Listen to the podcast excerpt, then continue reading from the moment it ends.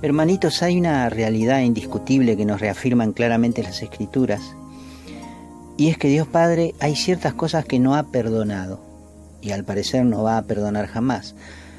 Y esto debemos tenerlo bien en claro, porque por ahí te venga a memoria hoy aquellas palabras del Señor Jesús al decir en cierta ocasión que todo pecado y blasfemia se perdonará a los hombres, pero la blasfemia contra el Espíritu Santo no será perdonada. Esto está en el Evangelio del Señor Jesús escrito por San Mateo, en el capítulo 12, verso 31. La blasfemia se aplica a ese pecado que es directamente una ofensa o una injuria contra Dios. Puedes imaginarte de qué tipo de ofensa estamos hablando. Por supuesto, un cristiano consciente debería estar demasiado loco como para blasfemar directamente contra el Espíritu Santo. Y si hacemos una encuesta en la comunidad, sin duda que todos negaremos abrigar siquiera la intención de cometer ese pecado. Pero posiblemente haya acciones indirectas en nosotros las cuales no identifiquemos como blasfemia, pero que el hábito o el anclaje en este tipo de costumbres poco a poco nos lleven a ese otro tan terrible del que hablamos hoy. Jesús hizo esta declaración en ocasión de habérsele presentado un hombre endemoniado que estaba ciego y mudo. Jesús lo curó, nos dice el texto, y al parecer, según la conversación que se dio después de este acontecimiento, el hombre quedó curado al expulsársele el demonio que tenía dentro. Y esto desenvolvió toda una discusión en la cual los fariseos acusan al Señor de expulsar demonios con el poder de Belcebú, príncipe de los demonios. Es debido a esto que Jesús dice que todo pecado será perdonado a los hombres menos el pecado contra el Espíritu Santo. Y lo dijo porque los fariseos acababan de cometer este pecado. Ellos dijeron que la obra de la curación de este hombre endemoniado fue debido al poder de Satanás, ensuciando así la imagen del Espíritu Santo de Dios, quien fue el verdadero autor de esta obra de santa misericordia. Entonces, entendemos que ese pecado del cual declara el Señor que no será perdonado, se trató de el atribuirle la obra del Espíritu Santo a Satanás.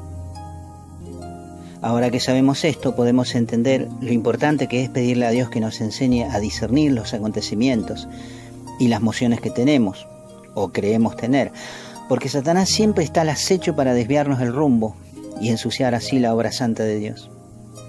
La prudencia es buena consejera para todo buen cristiano y el analizar primero las cosas antes de asegurar algo es de mucha prudencia, porque podemos sin quererlo atribuirle a Dios cosas que son de Satanás y viceversa, y nosotros no queremos eso. Si Jesús dijo que tales cosas no serán perdonadas, debemos tener en cuenta que así será.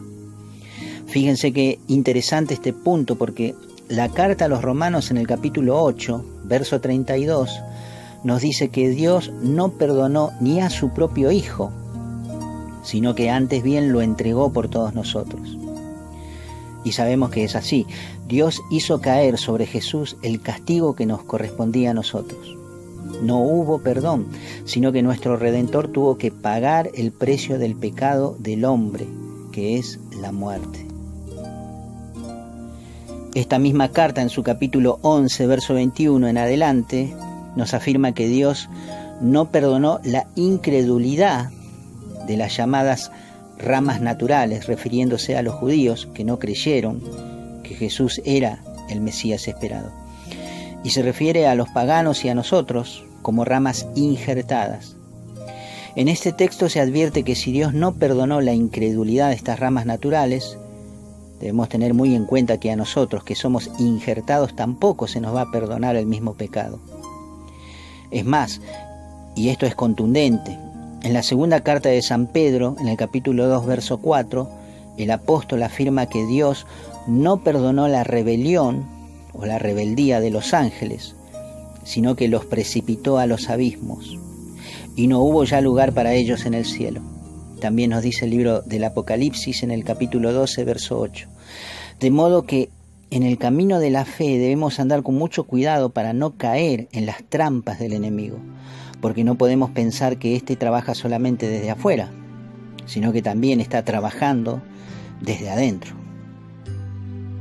Las primeras dificultades que experimentaron las comunidades primarias es la discusión de dejar o no la vida vieja, los malos hábitos y las costumbres que no concuerdan con el Evangelio de la Santidad. Ya desde el nacimiento de la Iglesia aparecieron los llamados falsos profetas, que acomodaron el Evangelio a sus pobres limitaciones y conveniencias, y se convirtieron en herejes por llevar al rebaño por sendas de error. San Pablo habla de otro evangelio distinto al que él enseñó. Ese llamado otro evangelio no hablará siempre de otro Cristo, sino que se tratará también de eso de formar una imagen incorrecta del Señor. Esa idea de que Dios todo, todo, todo lo va a perdonar puede ser fatalmente peligrosa, porque nos habilita a seguir pecando descaradamente, creyendo que vamos a ser perdonados siempre. Fíjense lo que escribe San Pedro en su segunda carta. Porque si después de haberse alejado de la impureza del mundo por el conocimiento de nuestro Señor y Salvador Jesucristo, escribe Pedro, se enredan nuevamente en ella y son vencidos, su posterior situación resulta peor que la primera. Pues más le hubiera valido no haber conocido el camino de la justicia que una vez haberlo conocido, volverse atrás del santo precepto que le fue transmitido. Les ha sucedido lo de aquel proverbio tan cierto.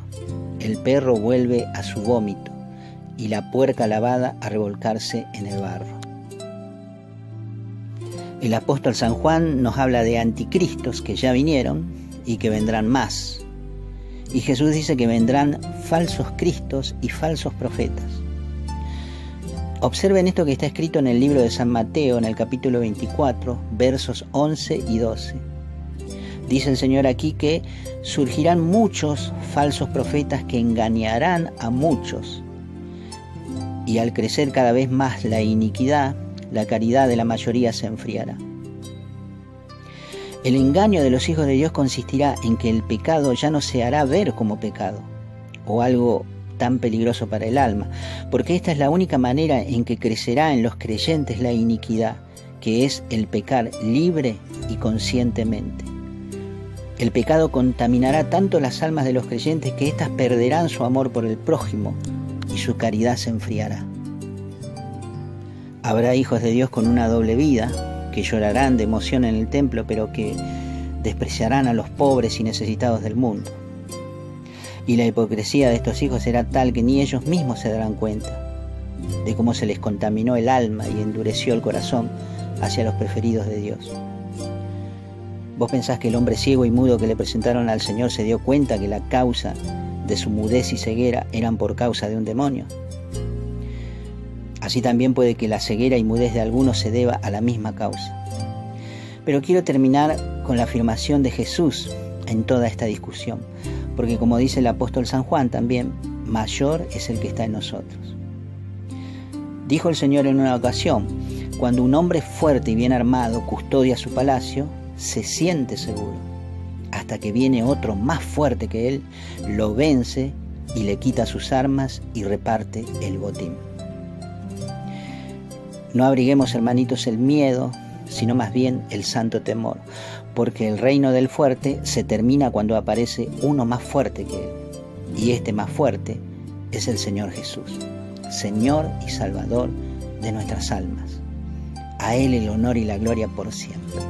Amén.